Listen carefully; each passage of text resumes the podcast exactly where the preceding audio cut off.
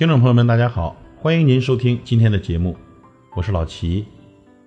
今天呀，老齐想跟您分享一篇文章，文章的题目是：老板，您能请我父亲吃顿饭吗？毕业后，我进了苏州这家外贸公司的行政部，每天的工作就是打杂、打字、复印、整理资料。我努力做好自己的本职工作，只想在这座城市站住脚。因为性格内向，不爱出风头，所以常常一天在办公室也说不了几句话。同事们对我都很客气，但互相也保持着各自的距离。一天，父亲打来电话说要来住一段时间。其实我知道，父亲不过是想来看看我生活的怎么样，住在哪里，工作环境如何，有没有朋友。母亲去世较早，父亲一手把我拉扯大。童年的记忆里，全是我坐在父亲凤凰牌自行车的大梁上，跟着他一条街一条街的卖豆腐。我在这座城市没有朋友，怎样才能给父亲一个放心的理由呢？思前想后，我决定向老板求助。那一整天，我都小心翼翼地观察着老板的动向。他肯定不认识我，我该怎么开口呢？他会不会答应我这个滑稽的要求？我无比忐忑。挨到下班，才硬着头皮敲开了老板办公室的门。这是我在公司工作大半年后第一次走进老板的办公室。看我进来，他略有疑惑地问：“你是？”我无比尴尬，结结巴巴地表明身份。老板看我憋红的脸，微笑着说：“有事慢慢说。”我停顿了很久，希望您能请我父亲吃顿饭，或让公司负责人请我父亲吃顿饭，以公司的名义。我鼓足好大的勇气，说了很多我和父亲的事。父亲不放心我，总觉得我在外面会受委屈。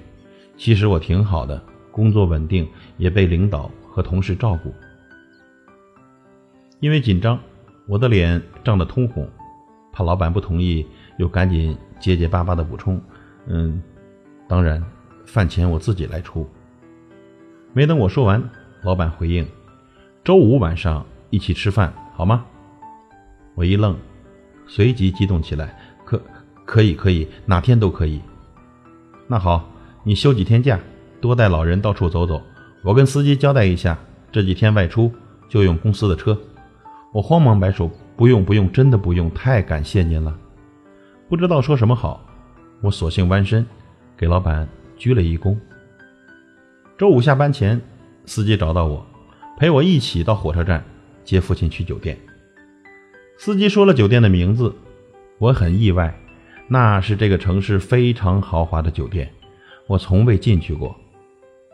那是一顿丰盛而温暖的晚餐，饭菜丰富，老板带了好酒，公司的中层都参加了，很多人都不认识我，平常仅限于见面、点头，而在这顿饭中，他们都表现得和我很熟悉，夸我某个文案写得好，每天总是很早到单位，大家随意的聊天、说笑，并陪着父亲喝到尽兴。之后的两天。司机一大早就等在我租住的楼下，带我和父亲一起转遍了这座美丽的城市。两天后，父亲买了回去的票，说来之前的确很不放心，原本想住一段日子的，但看你生活的挺好，我也可以放心的走了。父亲走后，我准备好好向老板说谢谢，可还没等我去找他，老板就召开了公司全体人员大会。会上，老板点了我的名字，他先为曾经对我和所有像我这样的员工的不了解表示了道歉。接着他说，要谢谢我对他提出的这个要求，让他知道了作为一个集体，公司不仅是工作的地方，也是每个人相互关心和爱护的大家庭。除了竞争，除了上进，除了利润和发展，还应该有着寻常家庭的温暖，这才是一个好的集体。一个能永远朝前走的集体。说着，老板站起来，给所有的员工深深的鞠了一躬。在持久不落的掌声里，我哭了，为这样的温暖。从那之后，我变得积极上进，热情主动。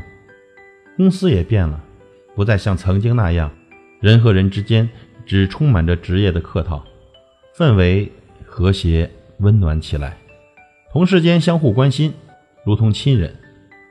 两千零九年，在金融危机袭遍全球时，很多贸易公司亏损的亏损，倒闭的倒闭，我们公司不仅没有亏损，还稍有盈余。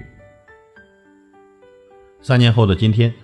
我已经从一个小文员升职为公司的业务经理，我牢记这段经历，并为每一位新入职的职员讲述这个故事，践行着情谊的力量胜过一切的理念。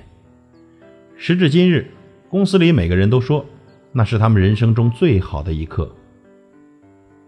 不知道有多少企业家老板能听到这个故事。其实啊，员工们要的真的不多。别总要求员工以厂为家，你给员工家的感觉了吗？仁者爱人，用心对待客户的同时，更应该用心对待自己的员工。仁者无敌，获得爱的员工才能把爱传递给客户，获得爱的客户才能让你的企业无敌于天下。这个小故事与您共勉，感谢您的收听，我是老齐，再会。